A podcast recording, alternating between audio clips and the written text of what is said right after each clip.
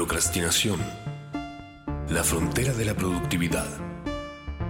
Traté de imaginar grupos de información a medida que se movían a través del tiempo. Tiempo que perdía, dejando de hacer lo que debía hacer. Entonces quise imaginar qué aspecto tendrían esos grupos. ¿Serían como ramas?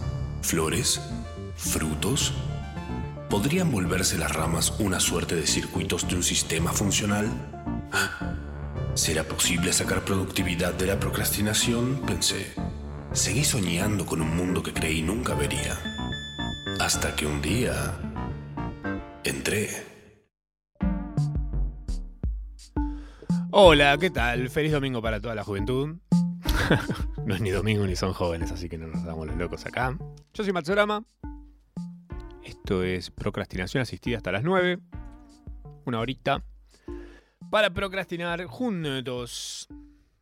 Esta semana estuve, como siempre, intentando armar un programa que iba a ir por un lado, pero siempre me interceptan otras cosas. Ay, la procrastinación. Que para los que no saben, procrastinar es el tiempo que deberías estar ocupando en hacer algo. En hacer algo que tenés que hacer. Lo ocupás en. Muchos dirán pelotudeando. Perdiendo el tiempo. Procrastinando. Esa es la palabra. Y es procrastinando. Súper incómoda. ¿Por qué no le pusieron procrastinando, como dice mal todo el mundo? Y ahí es donde decís, el lenguaje, en realidad, debería ser funcional al uso y no al revés. ¿eh? La palabra la decimos todo mal, en realidad debería estar bien cuando es así. Así funciona. Bienvenidos. No vamos a hablar de lenguaje ni de esas cosas. Pero les voy a contar por dónde entré a los temas que vamos a estar manoseando hoy. ¿Mm? El domingo pasado fue. Siento que fue hace un millón de años. Pero el domingo pasado fueron los Grammys. Los Grammys es una entrega de premios eh, que cada vez tiene menos premios. Eh, se hace una gala, un programa de televisión de creo que tres horas, ponele, en el que mm, se premian artistas internacionales, casi todos son yankees. Pero bueno, viene de por ahí esto. Después están los Grammys latinos, donde nos premian a nosotros también. Y se hace un show en el que varios artistas, generalmente nominados, hacen una presentación. Entre esos artistas estuvo Billie Eilish. Billie Eilish es una niña muy genia, no sé, debe tener veintipocos, quiero creer. Y hace música con su hermano, Phineas. Billie Eilish hizo una presentación que yo dije, che, qué temazo.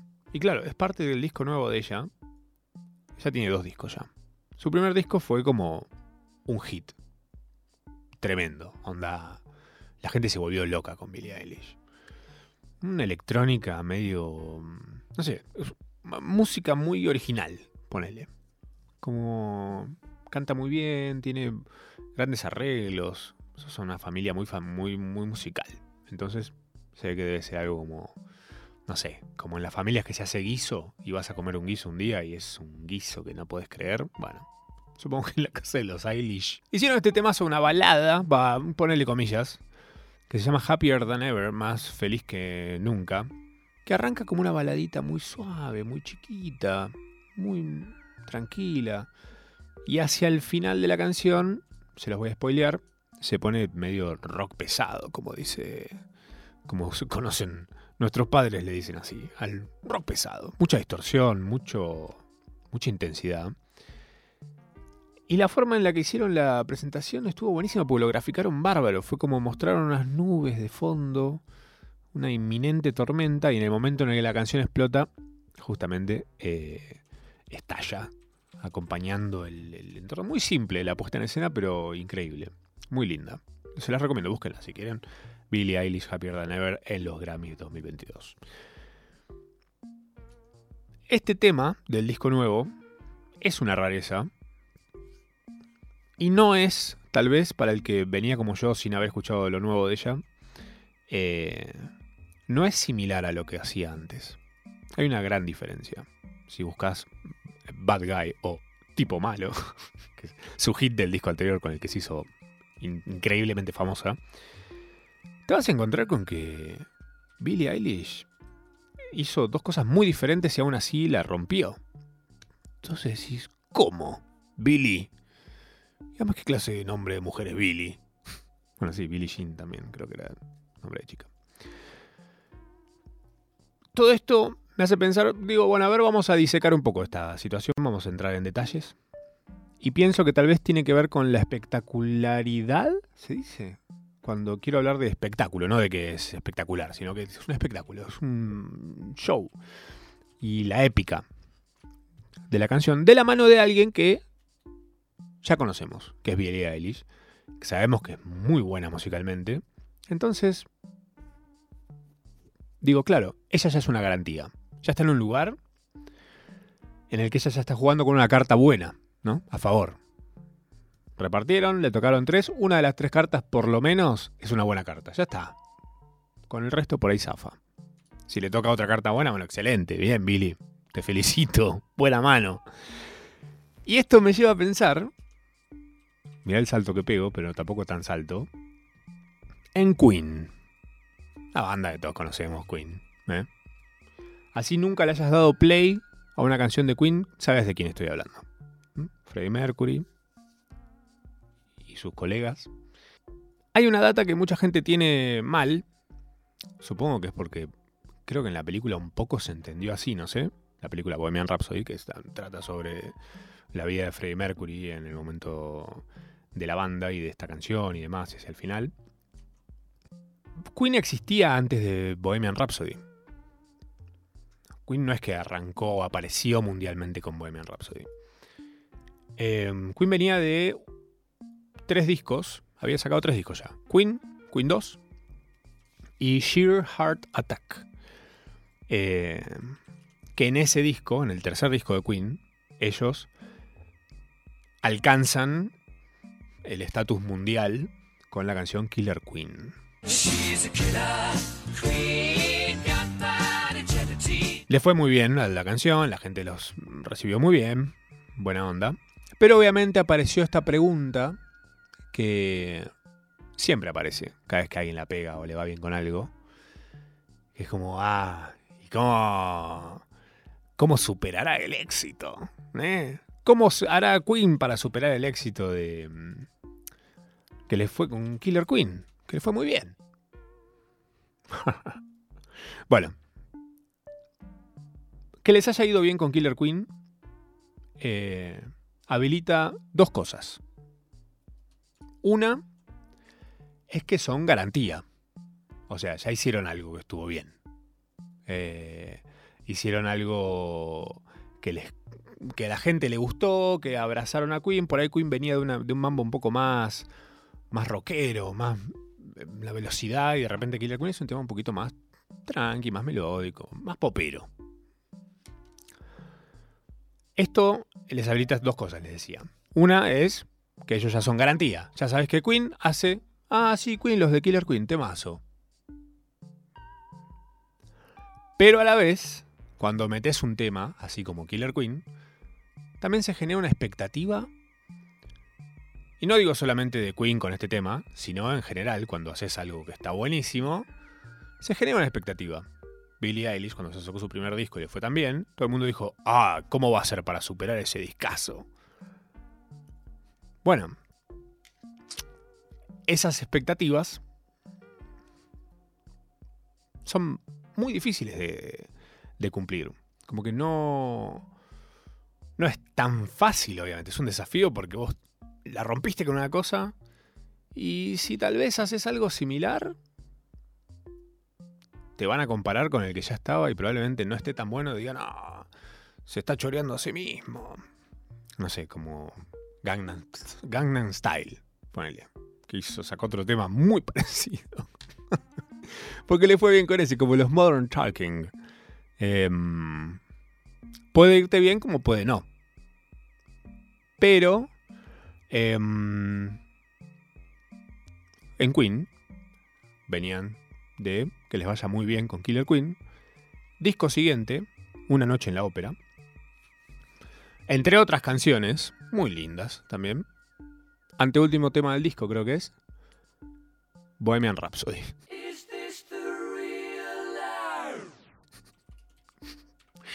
que sabemos que es una locura. Es una rapsodia bohemia. ¿Qué es una rapsodia para los que no saben? Muchos pensarán galletitas, una marca de ropa. No. Una rapsodia es una composición instrumental de forma libre constituida por fragmentos de otras obras o con trozos de aires populares. Entonces esto habla de algo de los que le quiero contar a ustedes, pero todavía no. Vamos a ir de a poquito, nos vamos acercando a ese lugar que les voy a decir, de esto les quería hablar. Previamente a la existencia de Bohemian Rhapsody, hubo otras canciones eh, en el Jardín del Edén de Madame Butterfly.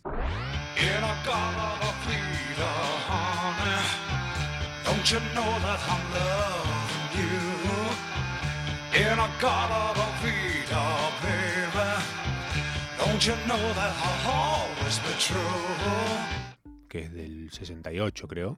Es un tema de 17 minutos. que es obviamente una estructura como de. Así, como una rapsodia. Larguísima, obviamente. Después está el hombre esquizo del siglo XXI de King Crimson.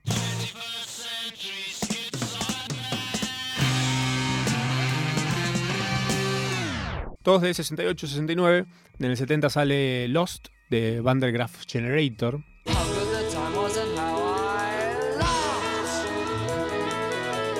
Eh, estamos hablando de cosas afuera. Ya vamos a ir a lo nacional, tranquilos, paso a paso. De todas estas canciones, solo una es Bohemian Rhapsody. Hoy por hoy. ¿Quién te va a decir? No, el de King Crimson es muchísimo mejor que la cagada esa que hizo Freddie Mercury. Debe haber gente que lo piensa en ese momento muchísima más. Hoy, hoy Bohemian Rhapsody es a la música lo que Ricardo Ford es a existir. En ese momento, polemiquísimo. Mucha gente no lo quería. Hoy de repente lo queremos todos.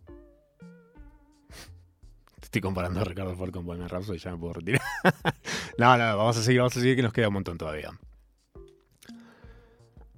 Ok, hablamos de canciones de estructuras similares a Bohemian Rhapsody pero que no ni le falta algo ahí.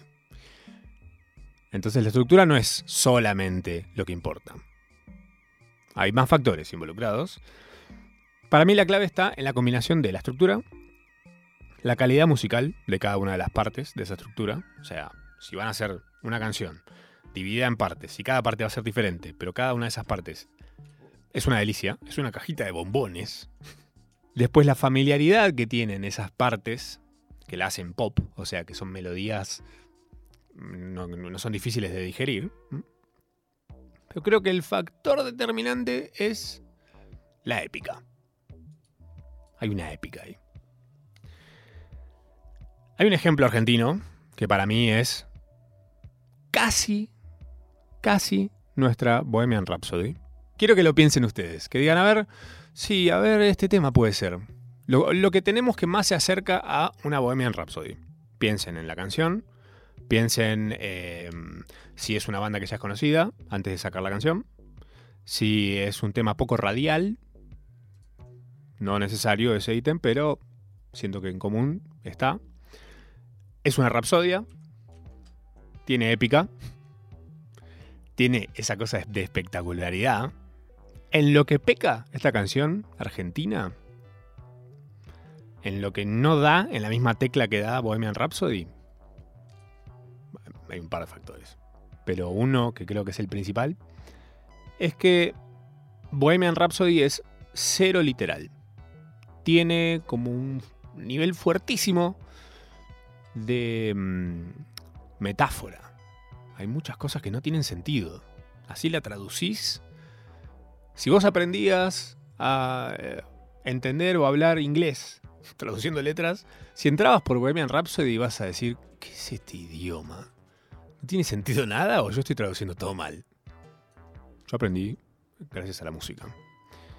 Em, pero entender Bohemian Rhapsody iba a ser muy difícil, porque hay muchísima metáfora y cosas muy inconexas, parte de lo que es una rapsodia. Freddie Mercury jamás explicó el significado de Bohemian Rhapsody. Muy vagamente en un momento dijo, sí, es sobre relaciones y un montón de cosas que no tienen mucho sentido. Hay gente que necesita que todo tenga un sentido. Todo. Todo tiene que tener un porqué. No hace falta, creo yo. Disfrutala, es una canción. No es un contrato. ¿Te imaginas Pablo Londra leyendo la letra de Bohemian Rhapsody? La canción argentina que casi es Bohemian Rhapsody. Y me van a decir, no. O algunos van a decir, "Mm, sí, puede ser. Es la argentinidad al palo de Bersuit.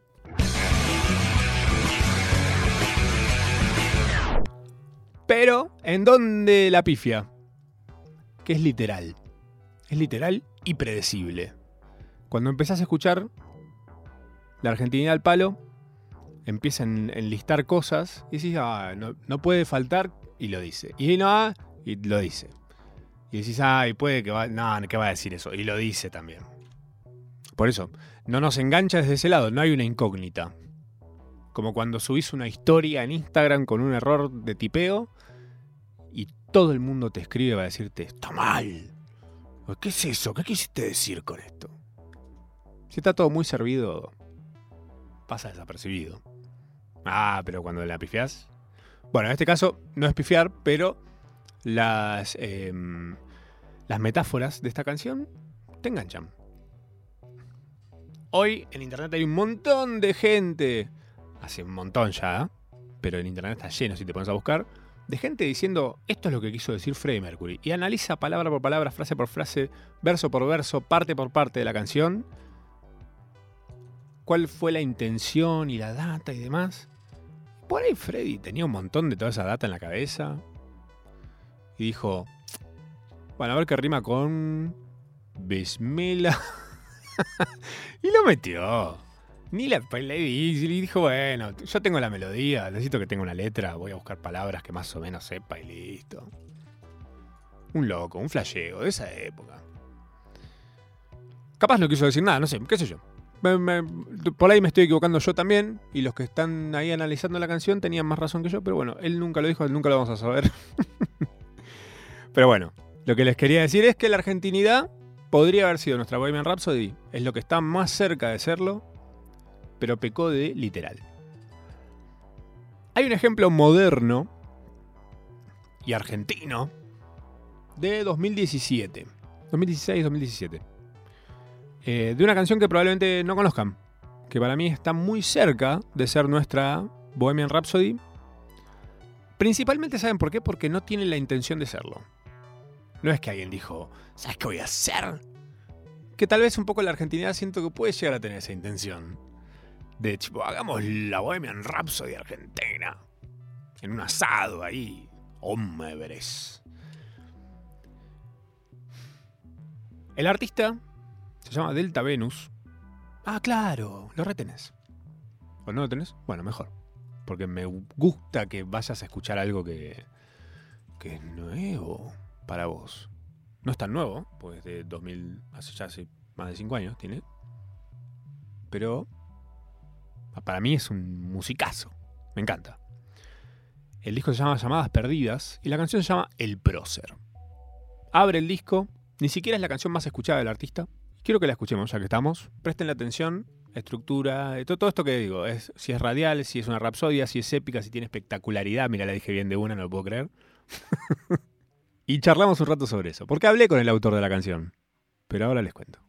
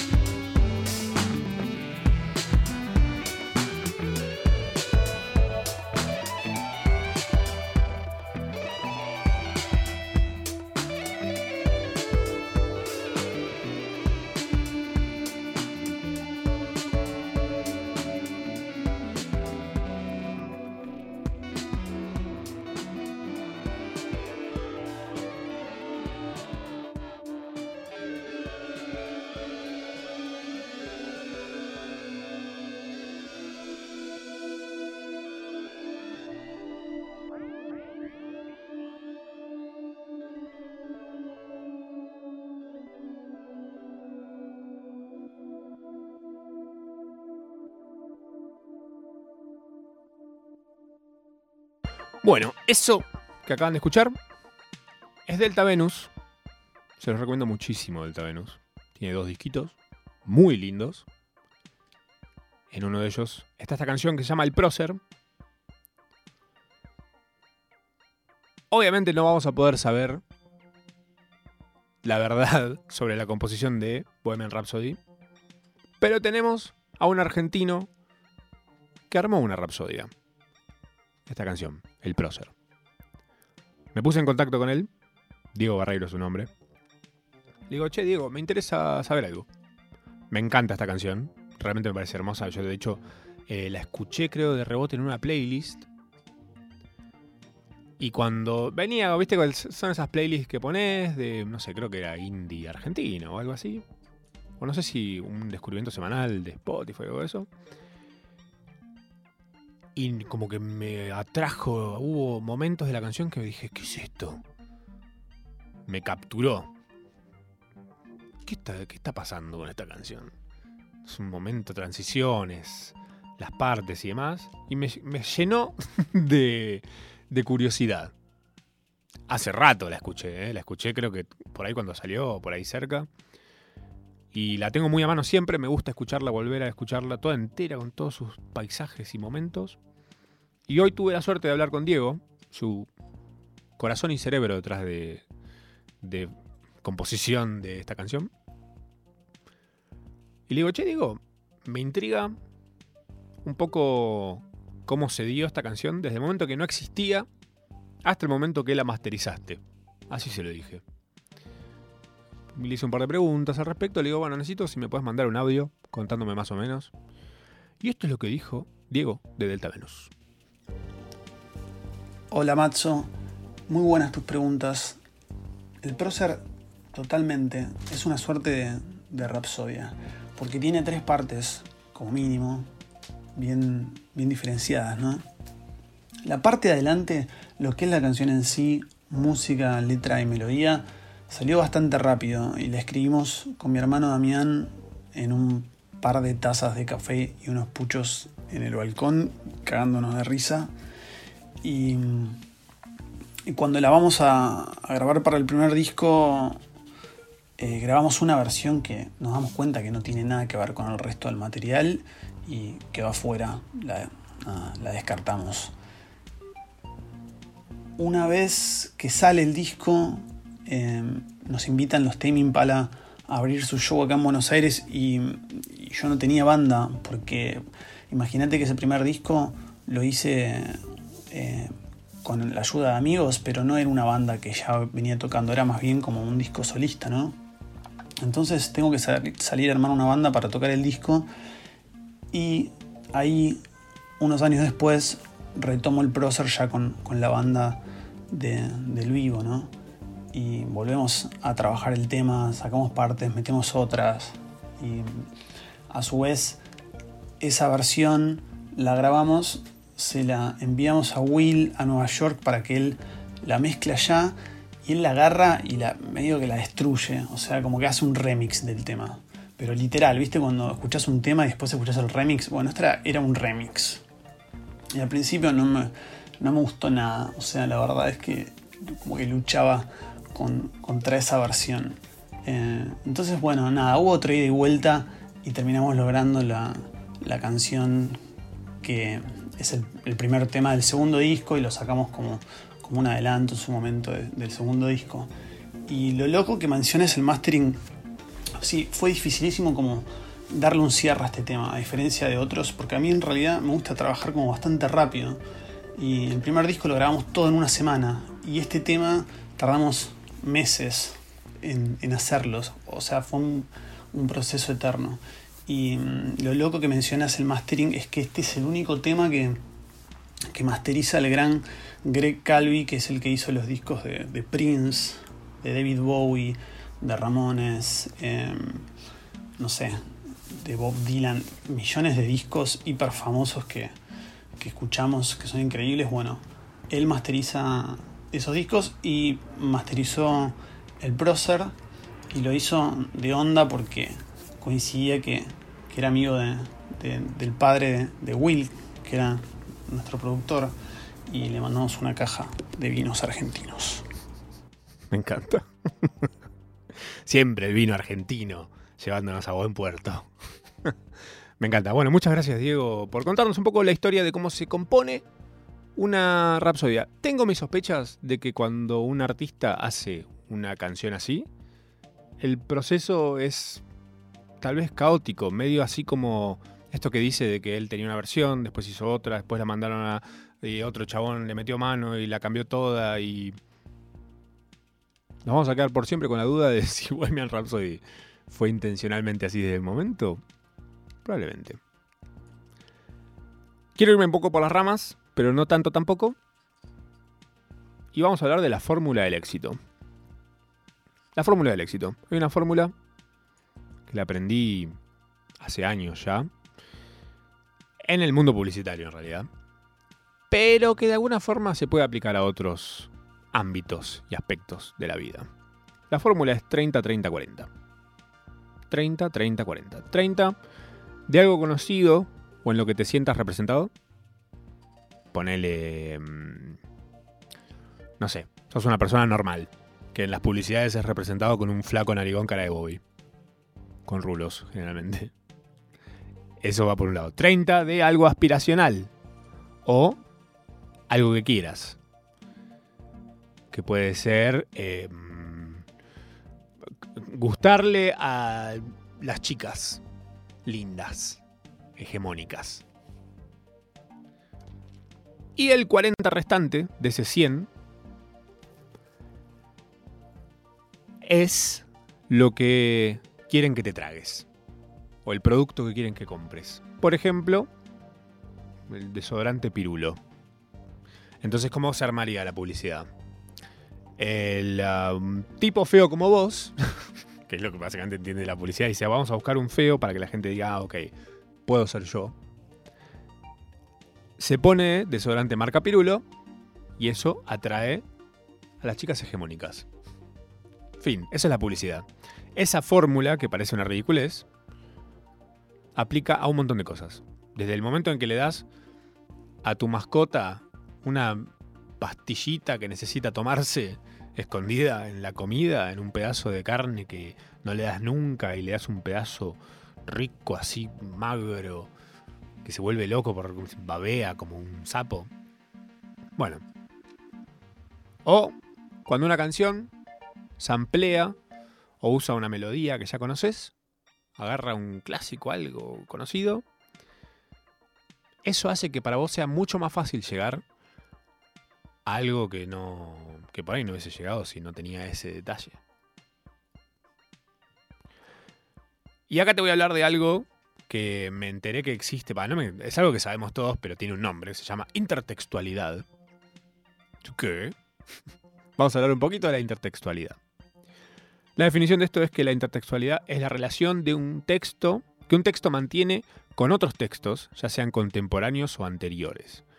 El conjunto de textos con los que se vincula explícita o implícitamente un texto constituye un tipo especial de contexto, que influye tanto en la producción como en la comprensión del discurso. Lo que en una película conocerías tal vez como fanservice o guiños o referencias a sucesos cinematográficos anteriores o a otras cosas de la cultura que todos conocemos.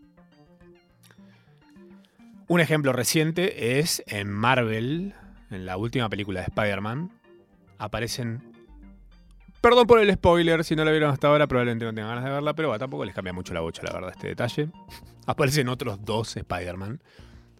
De películas que no estaban dentro del universo cinematográfico de Marvel, sino que son los Spider-Man de una versión anterior y el de una versión anterior a esa versión. Aparecen los actores. Y, están, y hay tres Spider-Man, porque son de universos paralelos, supuestamente. Eh, le encontraron, una vuelta perfecta para meterlos. Esto es fanservice, o sea, hacen lo que el fan quiere. Y te mete, te toca un poco esa cosita de la nostalgia, por la cual entra también esto de la intertextualidad. Nos vamos por una ramita un poquito para el costado. Y está Star Wars. Que Star Wars tiene dos cosas. Hay una que mucha gente joven no entiende, que es...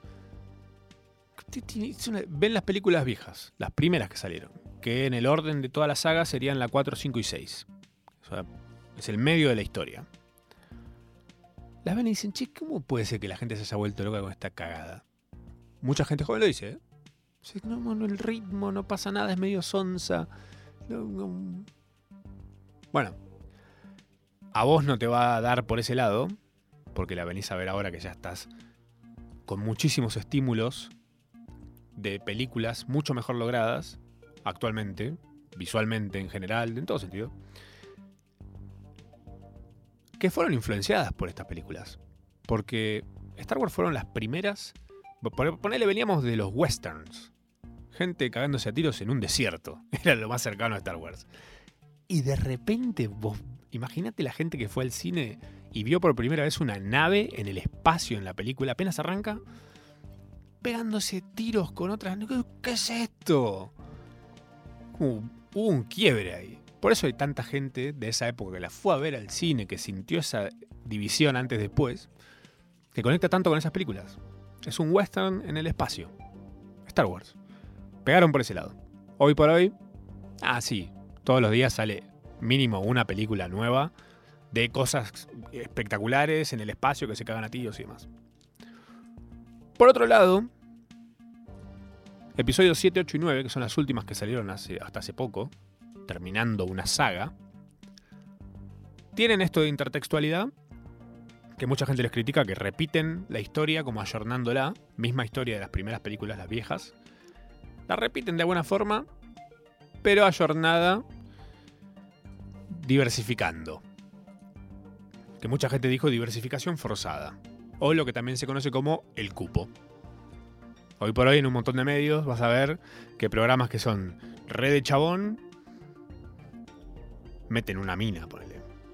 Y de repente lo escuchás de programa y están todos los chabones hablando y la mina quiere meter un bocado y es como, no sé, como que se nota que está forzado el. Ah, pero está ella también. Y tiene como su segmento y demás. Bueno, eso es la diversificación forzada o cupo. O cupo. Un ejemplo reciente, medio global, de esto.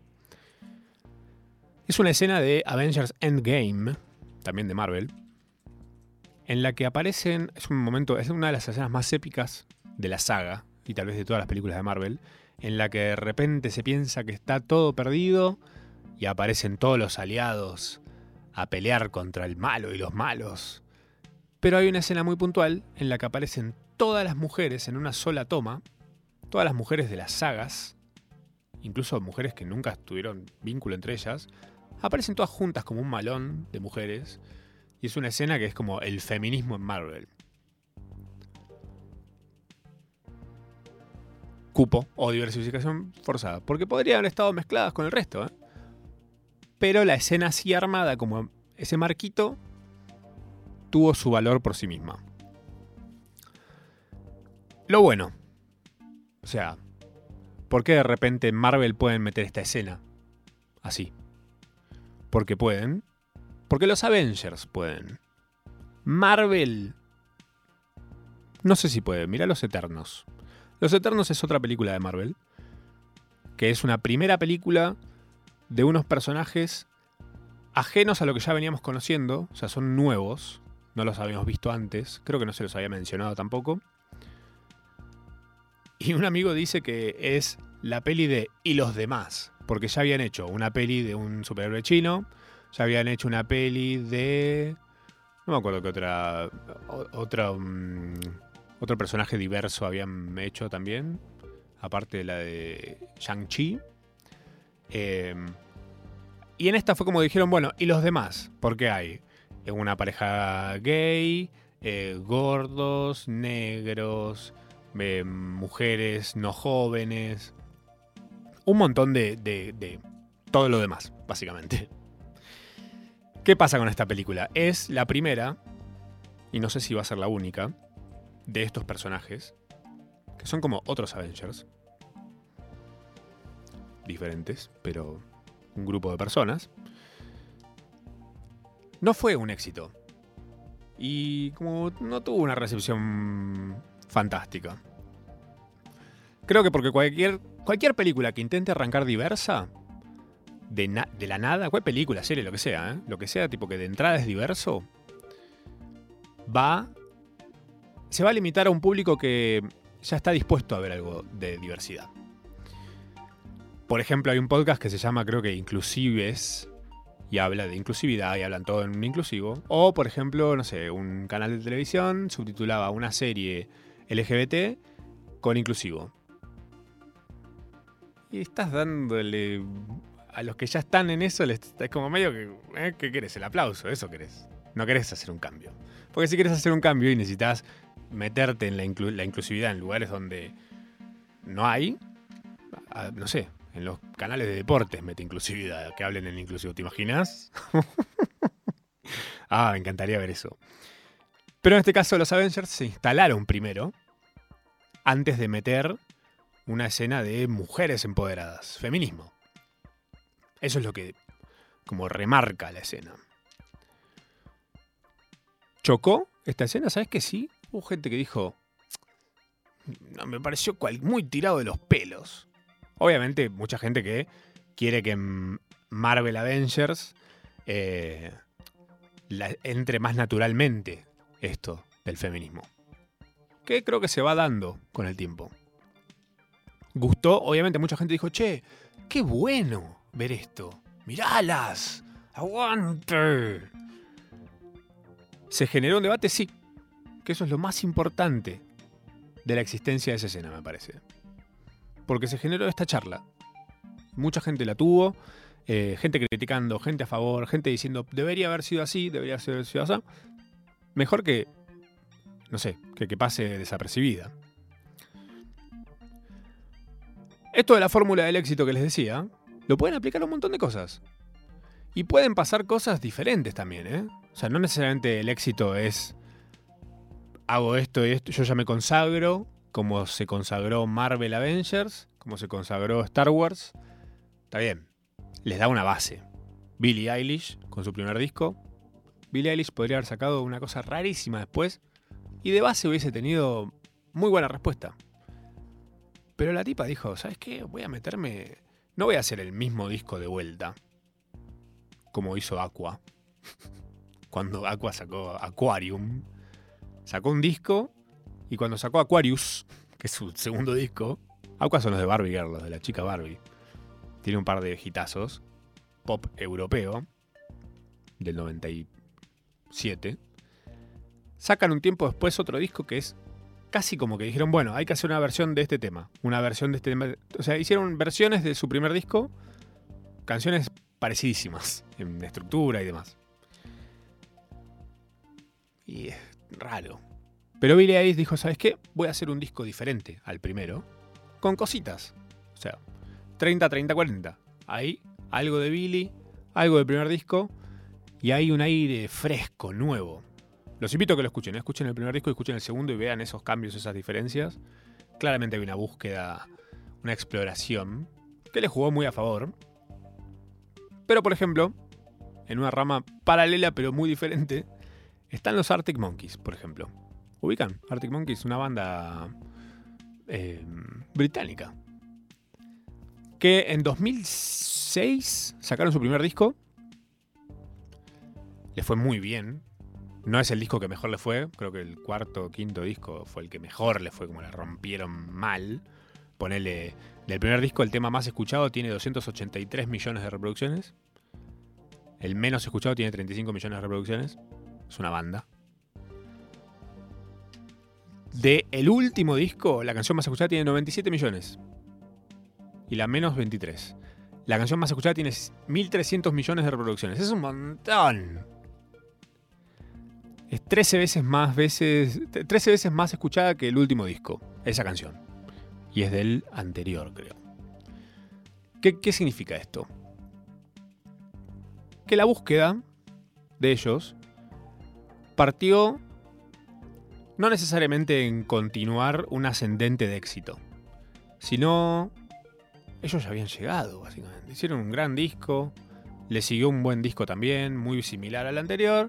Después dijeron, vamos a pegar un cambiecito. No tan cambio, pero un cambio. Hicieron un tercer disco, un cuarto disco que son medio parecidos entre ellos, como los vas agrupando así de, a dos. Y de repente aparece este último, que es un disco muy diferente a lo que venían haciendo. Como más como más soporífero, ¿viste? Como más, más abajo, más... Pueden pegarlo una escuchada. Se llama em, Tranquility Base Hotel y Casino. Básicamente eso, es una rariza. Pero bueno, ellos flasharon por ese lado. Dijeron, che, ya hicimos la música que funciona. Esto, aquello. Siento que los que están tal vez en una parecida. Y argentinos. Son los babasónicos. Babasónicos tuvieron obviamente su época pre-Jessico, que salió en el 2001, Jessico. Mucha gente, de hecho hay, hay grupos, grupos de Facebook de ese entonces, eh, no del 2001, sino de, épocas babasónicas, que se divide en eh, como fans de babasónicos pre-Jessico. O sea, solo escuchan lo que salió antes de eso. Después están los que somos parte de la era Jessico en adelante, que soy yo, Creo que Jessico 3, 4 discos adelante. Yo estoy ahí. Después hubo otra época en la que no fui parte. Y ahora están en una época que para mí es muy rico verlos jugar y experimentar con cosas tan alejadas de lo que eran para mí cuando los conocí y cuando me gustaron. Los invito también a que peguen una escuchada, una revisada a unos babasónicos que están a otro nivel que es tal vez ver una parte de un artista que yo creo que ya no les interesa pegarla más. Ya la pegaron, ya está. Como los Arctic Monkeys, ponele. Están en una de probar. Pueden terminar escuchando Motomami también, ¿eh? Igual estamos hablando de Rosalía. Rosalía mm, siempre para mí tuvo como un lado muy experimental en general. Pero tal vez ese experimental es su base. Después, quien te dice saca un disco de chacareras. Todo, chacarera. No estaría nada mal. El último tema que sacó Paulo Londra, mi amigo cordobés, el hombre que sabe leer contratos, seguía. Tiene un momento, escúchenlo, Chances creo que se llama la canción. Tiene un momento que hay un amague chacarerístico que dije, uy, ¿a dónde va esto? Y es una amague nada más. Dije, ay, qué pena. Esto si estaba obvio on the drums en el estudio. lo iba a saber aprovechar. Espero esto les sirva para esta semana irse por las ramas. Divertirse detectando esta cosa de las de la fórmula del éxito, 30, 30, 40, ya saben, 30 de algo aspiracional, algo que querés, algo que en lo que te identificás, y lo otro es eso que quieren generarte como una necesidad, que tal vez no tenés, como una aspiradora robot, ponele. No se sabe. Algo que les quiero recomendar, antes de que nos vayamos, ¿se acuerdan que hablamos del documental de Fabián Show? Si no se acuerdan, pueden encontrar este programa en Spotify. Y encontrarán en uno de los episodios, creo que el anterior a este, ya estoy perdido, eh, hablamos de Fabián Show, de un documental sobre este hombre, esta figura viral argentino.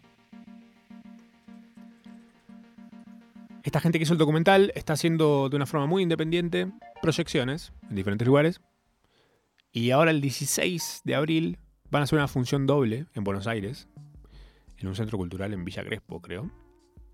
Pueden entrar al Instagram, que es que no se acabe el show. Por si quieren saber si están en otro lado, están, no sé, en Purmamarca. Y dicen, che, quiero ver el documental. Bueno, si te ves ahí, lo seguís. Y le decís, che, tráelo a Purmamarca. Por ahí el loco dice, ah, bueno, dale, voy a chequear a ver si, si hay interés de verlo por allá. ¿Por qué no? Si no saben quién es Fabián Show, búsquenlo. Porque yo creo que si no lo saben, se están perdiendo de una joya nacional. Tal vez Fabián Show es nuestro Bohemian Rhapsody. Para pensar. Nos escuchamos y vemos, si quieren también, el jueves que viene, a las 8 de la noche, acá en Nacional Rock.